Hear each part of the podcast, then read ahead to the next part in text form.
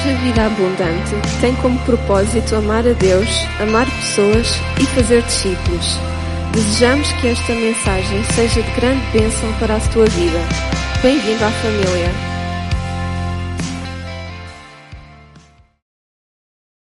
Convidar todos os irmãos a abrir a palavra de Deus em 1 de Pedro capítulo 5. E a nossa jornada de 1 de Pedro está a chegar ao fim. Lá em casa, os irmãos podem preparar a caneca com água, ou com chá, ou com café, os marcadores, os, esferográfica, papel. 1 de Pedro capítulo 5. E é o último capítulo. Como que as palavras finais de Pedro intitulei uma palavra de encorajamento. Até eu leio capítulo 5, versículo 1. Aos presbíteros que estão uh, entre vós, adomesto-vos eu, que sou também presbítero com eles, e testemunha das aflições de Cristo e participante da glória que há de se revelar. Apacentai o rebanho de Deus que está entre vós, tendo cuidado dele não por força, mas voluntariamente, não por torpe ganância, mas de ânimo pronto, nem como tendo domínio sobre a herança de Deus, mas servindo de exemplo ao rebanho. E quando aparecer o sumo pastor, alcançareis a incorruptível coroa de glória. Semelhantemente, vós jovens, sede sujeitos aos anciões, anciãos, perdão, e sede todos sujeitos uns aos outros e revestindo-vos de humildade, porque Deus resiste aos soberbos, mas, mas dá graça aos humildes. Humilhai-vos, pois, debaixo da potente mão de Deus, para que a seu tempo vos exalte lançando sobre ele toda a vossa ansiedade, porque ele tem cuidado de vós. Sede sóbrios, vigiai, porque o diabo é o vosso adversário e anda em derredor, bramando como leão, buscando a quem possa tragar, ao qual resisti firmes na fé, sabendo que as mesmas aflições se cumprem entre os vossos irmãos no mundo. E o Deus de toda a graça, que em Cristo Jesus vos chamou à sua eterna glória, depois de haver padecido um pouco. Ele mesmo vos aperfeiçoará, confirmará, fortificará e fortalecerá. A Ele seja a glória e o poderio para todo sempre. Amém. Por Silvano, vosso fiel irmão, como cuido, escrevi abreviadamente exortando e testificando que esta é a verdadeira graça de Deus na qual estáis firmes. A vossa coeleita em Babilônia vos saúda. Meu filho Marcos, saúda-vos, um, saudai-vos uns aos outros com ósculo de amor. Paz seja com todos vós que estáis em Cristo Jesus. Amém. Nosso objetivo ao meditarmos, ao lermos, ao estudarmos a palavra de Deus, tem como propósito nós percebermos qual é a vontade de Deus e vivermos de acordo. Não tem como propósito vaidade ou sabedoria humana. Então, Pedro, ele vai terminar a sua carta e Pedro foi quem escreveu esta carta àqueles irmãos que estavam forasteiros, quer dizer que eles andavam fugidos, no sentido tiveram que largar as suas casas, o lugar onde viviam, por causa de uma grande perseguição. Foram torturados, foram, foram eh, mortos por causa da sua fé. E Pedro vai concluir esta carta dando algumas palavras de encorajamento à liderança da igreja ou aos presbíteros, aos jovens e a toda a igreja. E é isso que nós vamos então mais detalhadamente nós lermos. Na, na, ele começa assim no versículo 1, vamos voltar a ler. Aos presbíteros que estão entre vós, adomesto eu, que sou também presbítero com eles. E antes de nós continuarmos, há aqui algo que me salta logo a atenção, em que eu, esta humildade de Pedro. Se vocês voltarem para capítulo 1, versículo 1, ele inicia a carta de Pedro, apóstolo de Jesus Cristo. E ele termina a carta, capítulo 5, versículo 1, admoestes eu, não é? Que sou também presbítero com eles. Na, há uma versão que eu costumo sempre ver em várias versões que diz assim: Eu presbítero como eles. Ou seja, Paulo não se apresenta como alguém, perdão, Pedro não se apresenta como alguém superior a eles, mas alguém como eles. Então quer dizer que na igreja de Jesus ninguém é superior nem ninguém é inferior. Na igreja de Jesus ninguém é mais importante ou menos importante. Na igreja de Jesus, eu diria assim, pelo menos esta é a minha leitura e os meus apontamentos, que eu, as cartas pastorais é alguma coisa que eu leio muitas vezes. Não há hierarquias na igreja de Jesus. Neste sentido, aqui está o A, aqui está o B, aqui está o C e títulos, etc. Não, na igreja de Jesus, sim, há funções diferentes na Igreja de Jesus, sim, há responsabilidades diferentes, não é? Mas o espírito é o respeito e a honra uns pelos outros. Este Pedro podia muito bem dizer: Eu sou o apóstolo tal. Não, não, não. Eu sou um presbítero como vocês. Como vocês. Eu sou igual a vocês. Não há aqui superioridades e inferioridades na verdade, nós somos servos do Senhor. E isso é importante para nós, porque na igreja, é, é, pronto, é importante para nós. Não vamos dar exemplos, vocês conhecem o que por aí vai. E qual é o conselho de Pedro para a liderança da igreja? Versículo 2: Apacentai o rebanho de Deus que está entre vós tendo cuidado dele, e depois diz, não por força, mas voluntariamente, não por torpe ganância, mas por ânimo pronto, nem como tendo domínio sobre a herança de Deus, mas servindo de exemplo ao rebanho. Antes de entrar nos três conselhos que ele dá à liderança da igreja, aqui primeira frase que a mim me chama a atenção também. Apacentando o rebanho de Deus. Primeiro, apacentar significa pastorear. Este, este pastorear o que é? É ensinar, é cuidar, é consolar, é exortar, é corrigir, é, é, é disciplinar, é como carregar nos braços. Então Pedro está a dizer assim: olha, o trabalho dos presbíteros, dos pastores, da liderança é que é, é cuidar, é trabalhar, é servir. Ou seja, pastores e presbíteros e liderança, a responsabilidade não é uma plataforma de vaidade. Não é? Não é uma plataforma para as pessoas, sei lá, esticar o peito e dizer eu sou. Não, ele está a dizer, olha, é um lugar para se trabalhar. É um lugar para servir, é um lugar para apacentar, é um lugar que, que, que, que apacentar quem? As ovelhas que Deus nos confiou. Outra coisa que chama a atenção é apacentar o rebanho de Deus. Ou seja, de quem é a igreja? A igreja de Deus. A igreja de Jesus. Não é? A igreja de Deus, podemos dizer sim, a, a minha igreja, e é uma expressão que nós naturalmente usamos, mas para dizer, por exemplo, eu como pastor, para dizer que é a igreja onde eu congrego, que é a igreja onde eu trabalho, que é a igreja onde eu sirvo, no sentido que amo, que cuido, que é o meu compromisso, certo? Mas não no sentido que é minha, que eu é que mando, que eu é que decido, que eu faço o que eu quero, como quero. Se quiser trespassar a igreja como se trespassa um negócio.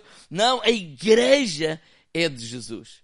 E é bom nós aprendermos isso da melhor forma e não da pior forma, principalmente nós pastores que lideramos a igreja, devemos ter essa consciência que a igreja, para já não são as paredes, não é? São as pessoas e elas não são nossas, elas são de Jesus. Ele é o dono da igreja. E ele diz assim: como é que nós devemos cuidar da igreja? Primeiro ele diz: olha, sirvam com alegria. Ou seja, não por força, mas voluntariamente. Ninguém deve ser pastor ou pastorear à força ou por obrigação. Não, na verdade, Paulo, por exemplo, em 1 Timóteo capítulo 3, verso 1, diz que se alguém deseja o episcopado, a excelente obra deseja. Ou seja, não está errado ele desejar, é alguma coisa que ele que ele deseja neste sentido, Deus, eu me coloco nas tuas mãos. Ou seja, se tu quiser, como Isaías disse, olha Deus, se quiseres, eis-me aqui, envia-me a mim. Ou seja, há, há, há, há, um coração voluntário, há um servir de, de alegria. Ele diz ainda, olha, não sirvam por ganância, ou seja, não por torpe ganância, nem, uh, mas por pronto e ânimo. No, no, perdão, na versão livro diz assim, eu quero citar, não pelo que podem vir a ganhar com isso, ou seja, não sirvam a motivação do pastor, ele não deve ser o dinheiro. É? A motivação para, para eh, uh, uh, ir para o ministério, ou o propósito, não deve ser a ganância do dinheiro e Pedro, ele é, é bem claro. E, e, e, por exemplo, a motivação para mudar de igreja, porque nós podemos mudar, e vocês já, já presenciaram isso nesta igreja várias vezes, não é? Há um convite, mas esse convite deve ser aceito ou não aceito, não, não, o, que eu depreendo e aprendo e penso aqui que Pedro está a transmitir que é aquilo que nos deve motivar nunca deve ser o dinheiro mas a vontade de Deus. Qual é a vontade de Deus? Qual é a direção de Deus? E não o dinheiro. Ou seja, não sejam gananciosos. Não, não, não olhem para, para, para o ministério com, com ganância. Agora também existe o outro lado, por exemplo, que é aquela igreja que pode pagar um salário condigno ao pastor e paga um salário miserável, porque isso também existe. E às vezes é, aquelas igrejas que elas não valorizam o trabalho pastoral, é como que o trabalho pastoral é um mal menor. E eu dou graças a Deus que eu não vivo isso. Eu lembro que quando cheguei há oito anos atrás, numa das primeiras reuniões com os presbíteros, uma das, e acho que foi o Paulo que disse em nome de todos, olha, o que nós queremos é que vocês nos pastoreiem e não se preocupem com o dinheiro neste sentido, que vivam uh, uh, uh, de forma condigna, que tenham as necessidades supridas, que isso não seja preocupação, mas de facto Há igrejas que assim não pensam. E, e temos exemplos na, na, Bíblia. Aquelas pessoas, às vezes, que, que usam o Paulo. Ai, o Paulo também fez tendas. O pastor também pode ir para trabalhar. Claro que sim. Ele, primeiro, antes de ser pastor, ele é pai e ele é marido. E ele tem a responsabilidade de trazer a provisão para casa. A questão não é essa. Aqui a questão é quando se dá a entender que a pessoa não quer ter um trabalho escolar ou isto ou aquilo. Porque quando nós lemos até o, o, o, apóstolo Paulo, percebemos na segunda carta que ele fala o que aconteceu na igreja de Coríntios. Aqueles 18 meses que ele teve naquela igreja, aquela igreja de facto não lhe sustentou. Mas ele vem dizer lá em 2 de Coríntios que, olha, outras igrejas tiveram que me sustentar nesse período.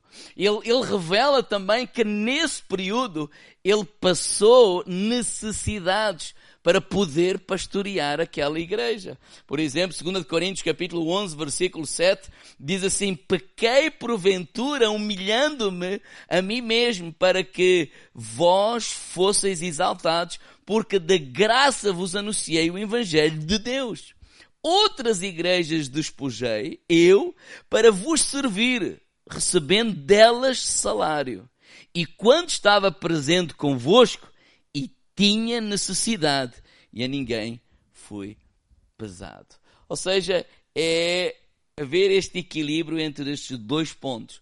O pastor, ele, a motivação não deve ser o dinheiro. E a igreja deve valorizar o seu pastor, honrando com um salário condigno. É isso que ele está a ensinar aqui a esta liderança. Diz: olha, sirvam com alegria, não sirvam com ganância. E por último, nesta primeira bloco de versículos, ou seja, não sejam ditadores não, versículo 3, nem como tendo domínio sobre a herança de Deus, mas servindo de exemplo ao rebanho. Ele está a dizer assim, olha, o pastor não deve ser um ditador. Aquela mentalidade, olha, aqui que manda sou eu, quem quer, quer, quem não quer, como é que se diz? A, a, a porta da rua, ou a porta da entrada é serventia, qualquer coisa da rua. Ele está a dizer assim: não, não, não, não. Ele, ele, é, esse não deve ser o coração. Até porque a igreja é de Jesus. Ele dizer assim: olha, não sejam ditadores. Sim, o pastor deve ser firme quando prega. Prega porquê? Porque ele prega a palavra de Deus. E ele deve ter ousadia. Ele não, não deve estar preocupado, até porque, se forem como eu, de certeza que não vão fazer. Preocupados em fazer uma mensagem para o irmão A ou B. Um dia alguém vai ter comigo, ah, o pastor pregou isso, irmã. Eu gosto muito, sim, mas era. Você está a pensar que era importante mais para estar uma semana inteira a pensar em si e a preparar alguma coisa só para falar para si. Não, não é assim tão importante. Não, deve ter a ousadia de pregar a palavra de Deus, não está preocupado com a vida do A, nem do B, nem do C. O púlpito é para nós pregarmos a palavra de Deus. Então, o pastor de facto deve ser firme quando prega, mas o pastor deve ser amoroso no trato com os nossos irmãos, ou com os seus irmãos. Por quê? Porque eu compreendo que eu não sou o vosso Deus. Eu não tenho a responsabilidade. Eu não sou polícia. Eu não sou juiz. Eu sou pastor. Então eu não ando atrás de ninguém, eu não vou fiscalizar a vida de ninguém, eu não vou dirigir a vida de ninguém, eu sou pastor. E eu tenho que ter essa compreensão e que os pastores deviam ter essa compreensão que a nossa responsabilidade é amar e cuidar e ser amorosos com cada um. Porque algumas pessoas dizem, ai, aquilo que eu falo lá em cima, faço ideia. Eu vou... Não, não, não. O que eu preguei é a palavra de Deus. Agora eu vou lidar com cada um, com amor, com carinho, com cuidado, mas há uma coisa que eu não estudei para ser, nunca fui a esse curso, nem vou tentar ser. Diga ao irmão lado, é polícia. Não é que há uns irmãos às vezes andam aí tipo polícias e depois vêm contar, ai tal, sei que, pensam que eu não sou polícia, eu sou pastor. Então, pregar com ousadia, mas no trato com os irmãos, sermos amorosos e, e, e porque essa é a a, responsabilidade. E Pedro conclui este bloco no versículo 4. Olha, e quando aparecer o sumo pastor, alcançareis a incorruptível coroa de glória. Ou seja, o pastor dos pastores é Jesus. E ele um dia, ele virá pedir contas. E, e, e, nós vamos ter que dar contas a Jesus, ao pastor dos pastores, como é que nós desempenhamos esse, esse pastorado e, e se for com zelo, então será galardoado, como aqui o Pedro diz. Então, a liderança disse, olha, sirvam com alegria, não sirvam com ganância e não sejam ditadores. Aos jovens, ele diz assim, versículo 5, semelhantemente vós jovens sede sujeitos aos anciãos. Ou seja, uh, uh, ele está a falar do quê? Ele está a falar de honra, ele está a falar de respeito, ele está a falar mais novos respeitos mais velhos. Então, aqui ele não está a dizer assim, olha, o mais novo é pastor, ele, pronto, não deve respeitar o mais velho porque é irmão. Porquê? Porque ele já começou Paulo a destruir essa mentalidade na igreja, não é mentalidade hierárquica. Um está aqui, este é o chefe, este é o subchefe, este é. Não, ele diz: nós somos eu, presbítero, com vocês. Ou seja, esta mentalidade é destruída, há um colocar de humildade, e agora ele está a dizer assim: jovens, olha, vocês respeitem os cabelos brancos, vocês respeitem as barbas brancas, vocês respeitem os mais velhos, e isso é alguma coisa que nós temos que capturar e ensinar aos nossos jovens, aos nossos irmãos, uns aos outros, porque nós não temos que seguir o que a sociedade está a viver, nós temos que viver contra essa cultura, que é a cultura do reino de, de, de, de Deus. E ele está a dizer assim: olha,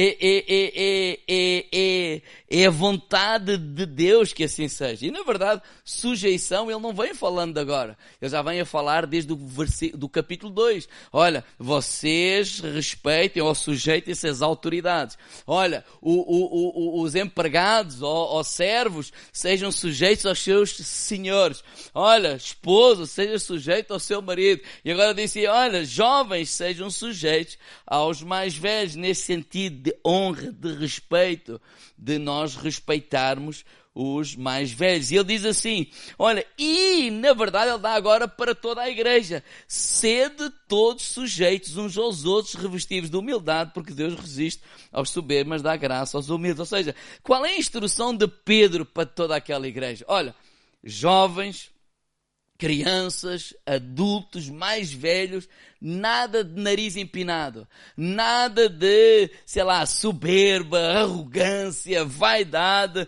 não. Vamos agir uns para com os outros com humildade, é? sujeitando-nos uns aos outros, porque a humildade é a porta da honra. A humildade é a porta de entrada para nós sermos acolhidos.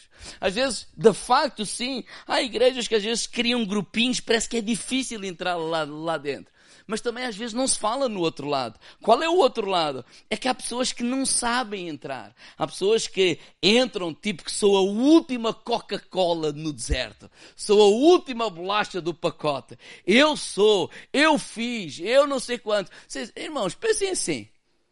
Imagine que eu trabalhava numa firma. E nessa firma eu era o diretor da firma da Coca-Cola. Multinacional, uau! Mas agora eu saí da Coca-Cola e entrei na firma, sei lá, das salsichas ali da Figueira, que é uma firma muito mais pequena. Mas eu ali não sou diretor. Eu fui diretor. Eu ali não sou internet. Não, eu ali não conheço ninguém e eu vou começar.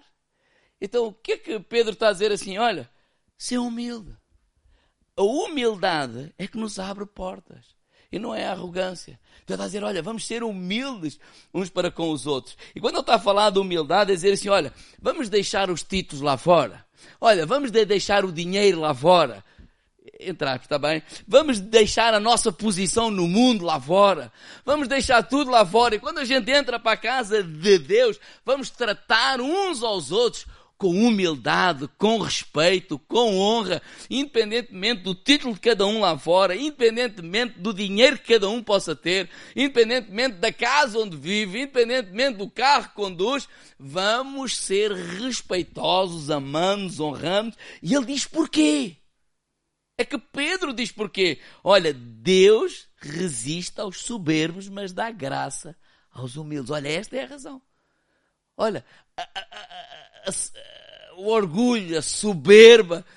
Há uma resistência da parte de Deus, mas Ele dá graça àqueles que são humildes. Foi por causa da soberba que Satanás tornou-se Satanás. Ele era um anjo de luz. Foi por causa da soberba que Adão e Eva caíram e uma série de coisas. Ou seja, a mania da grandeza, a mania de julgar-se mais importante que os outros, a mania de, não, humildade, honra, nós aprendemos uns com os outros. Irmãos, os mais novos aprendem com os mais velhos, é verdade. Mas também é verdade que os mais velhos, nós, e agora também já sou mais velho um bocadito, né? nós aprendemos com os mais novos, nós aprendemos uns com os outros. Nós aprendemos uns com os outros. Irmãos, e este é o exemplo de Jesus. Enquanto os discípulos estavam ali a discutir quem é o maior, né? quem é o maior e quem é o maior, lá em João, capítulo Uh, uh, quando ele lava os pés aos discípulos, né? é 13 ou 14, é por ali, acho eu, não me lembro.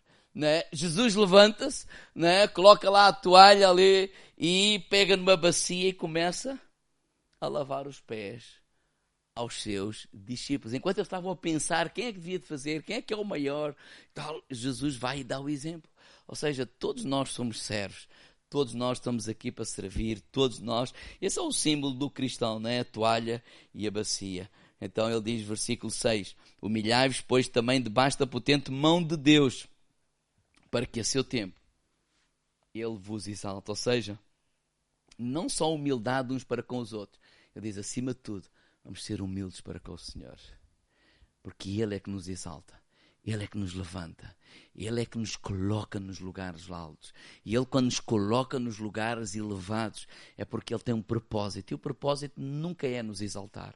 O propósito é nos usar para servirmos os outros. Vemos isso em, em, em, em, em José e muitos outros, mas o propósito não foi, ah, o José vai ser grande. Não, o José vai ser usado por mim para poupar um povo de morrer à fome. Então, Deus, quando nos quer colocar em algum lugar, é para sermos bênção, é para servir, é para abençoar. Então, vamos ser humildes perante o Senhor e reconhecendo que é dele que vem todas as coisas. Versículo 7: lançando sobre ele toda a vossa ansiedade, porque ele tem cuidado de vós. Não poucas vezes nós deixamos nos dominar para a ansiedade. E é bom lembrar quem é que ele está a falar, ou para quem é que ele está a falar para um povo forasteiro, para um povo que não tem lugar, lugar fixo, morada fixa, para um povo que está a sofrer, para um povo que está a ver que, que, que, que, que que estão-lhes a fazer mal, o Nero e essas pessoas estão-lhes a fazer coisas horríveis, a dizer, olha, não, não, não, não, não, não sofram por antecipação. Olha, não, a, a, ansiedade é prejudicial. Olha, a ansiedade é, é, inútil. Como Jesus dizia, olha, toda a vossa preocupação lá em Mateus 6 não pode acrescentar um côvado à vossa, à vossa vida, não é? à vossa estatura, à vossa, ou seja, não, vamos, vamos, vamos deixar aquilo que nos preocupa, aquilo que quer nos trazer ansiedade, aquilo que poderá acontecer até amanhã, vamos colocar isso nas mãos de Deus, porque Ele é quem cuida de nós. Lembre-se que essa é, a, essa é a mensagem de Pedro, dizer assim, olha, nós somos novas criaturas, nós, nós, nós somos, somos peregrinos nesta terra, nós estamos aqui nesta terra de passagem, isto está a acontecer, é tudo uma passagem, nós vamos, estamos destinados ao céu, nós estamos destinados a viver com o Senhor. Olha, enquanto nós vivemos aqui, nós carregamos uma mensagem, quando nós nos submetemos é porque nós queremos ser um bom testemunho e que ainda que eles não ouçam as nossas palavras, que eles possam possam ver o testemunho que em nós há e que possam porventura se salvar ou, ou reconhecer Jesus Cristo, Senhor das suas vidas. Então, essa tem sido a mensagem, a dizer, olha, não vamos pagar o mal com o mal, não vamos, vamos pagar o mal com o bem. Tanto que ele diz assim, versículo 8, sede sóbrios e vigiai. E sede sóbrios e vigiai porquê? Porque o diabo, ele é o vosso adversário. Paulo nos ensinou isso lá em Efésios. Olha, a nossa luta não é contra a carne e sangue. E ele está a falar para aquelas, olha, a, a, nossa luta não é contra o sistema romano. A nossa luta não é contra o Nero, a nossa, o imperador. A nossa luta não é contra pessoas, mas contra os principados, potestades e os espirituais da maldade. Ou seja, diz, olha, sede sobres, vigiai, não se deixem enganar, não se deixem, não deixem cair quando ele diz, uh, uh, uh, olha, o diabo anda brandando como um leão buscando a quem possa dragar. E quando ele diz resistir firme, olha, vamos, vamos resistir à, à, à, à, ira, vamos resistir à maldade, vamos resistir à, à tentação de, de, de, de, de querer vencer o, o, o mal com o mal, vamos resistir à tentação de fazer igual ao que eles estão a fazer, vamos resistir à tentação de pensar que não vale a pena servir a Deus por causa daquilo que estamos a sofrer. Olha, não a nossa luta não é contra pessoas. Sede, sede sóbrios. Olha, tenhamos equilíbrio, tenhamos sensatez. Porquê? Porque o diabo é astuto, ele nos engana. E às vezes por causa da pressão, por causa dos problemas, por causa da adversidade, por causa da maldade, nós vamos abrir as portas a Satanás na nossa vida. Não. Resistir firme na fé. E quando eu estou a resistir firme na fé, não é só dizer, oh diabo, estás debaixo dos meus pés. Não. É dizer não à mentira. É dizer não ao engano. É dizer não à ira. É dizer não à falsidade. É dizer não a todas essas armas que o diabo usa. Essas não são as armas do, do cristão. As nossas armas, elas são poderosas em Deus. A nossa confiança ela está em Deus. Nós não vamos fazer da mesma forma, sabendo que as mesmas aflições se cumprem entre os vossos irmãos no mundo. Ou seja, está a dizer assim, olha, nós não somos os únicos que estamos a sofrer. Jesus sofreu. Ele disse assim, se me perseguiram a mim, vamos perseguir a vocês. Olha, não, não olhem para isso como, como coisa estranha. Vocês não são, não é um mestre maior que os seus seguidores. Então, isso é natural, é normal isso, isso, isso acontecer. Outros estão a sofrer, mas a nossa confiança está no Senhor. A nossa dependência está no Senhor. E no versículo 10 ele diz, o Deus de toda a graça que está em Cristo Jesus vos chamou para uma eterna glória. Ele está sempre a lembrar aquele povo que está a sofrer, que é forasteiro, que é peregrino, a dizer assim, não, o nosso foco é a vida eterna.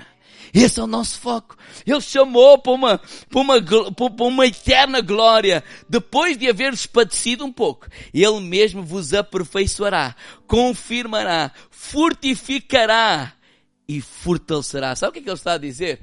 Quando nós tomamos a atitude correta no meio do sofrimento. E qual é a atitude correta no meio do sofrimento? A nossa confiança está em Jesus.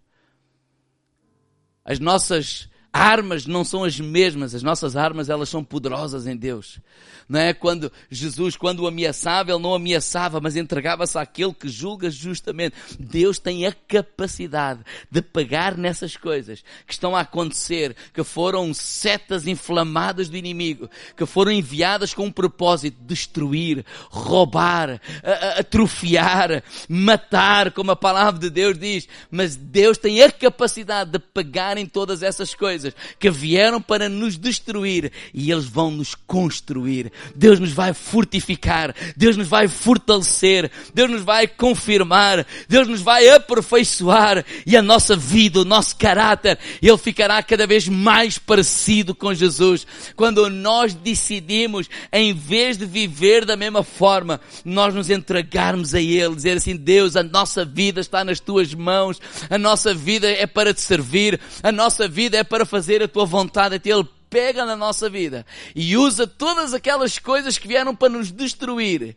E Ele tem a capacidade de, no meio dessa maior adversidade da vida, nos fortalecer nos aperfeiçoar, de nossa fé ficar que nem o ouro, mais pura, mais purificada, limpa das escórias, limpa da, daquilo que não é ouro, daquilo que, que, que não é ouro, né? E, e porquê? Porque Ele é o Senhor. Eu digo versículo 11, a Ele seja a glória, o poderio para todo sempre, em todo o tempo. Nós levantamos os nossos braços para Ele e o louvamos e o adoramos e o glorificamos. Nós não fazemos o papel de vítima. Nós dizemos, ai, que coisa, ai, estou a fazer. Não, nós levantamos os braços para Ele e Deus, obrigado, Senhor, porque no meio deste sofrimento, no meio desta dificuldade, eu sei que Tu continuas a trabalhar em mim, Tu continuas a trabalhar em nós, Tu continuas a trabalhar na nossa vida,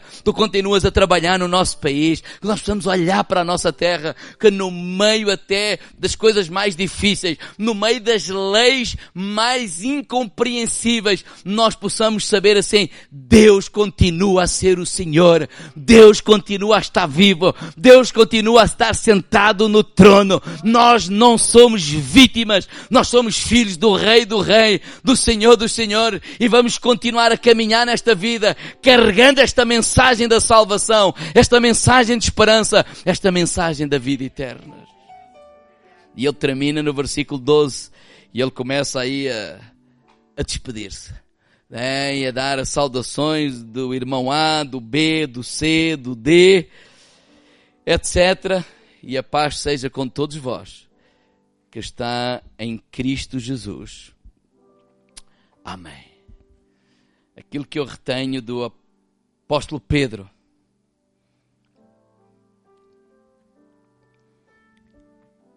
Nosso foco é Jesus.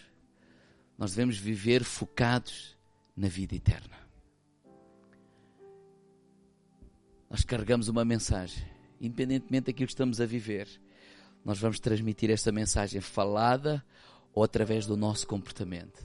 Sempre que ele disse sujeição, sempre estava e sempre houve aquele conselho: o nosso testemunho, o nosso testemunho, o nosso testemunho, o nosso testemunho.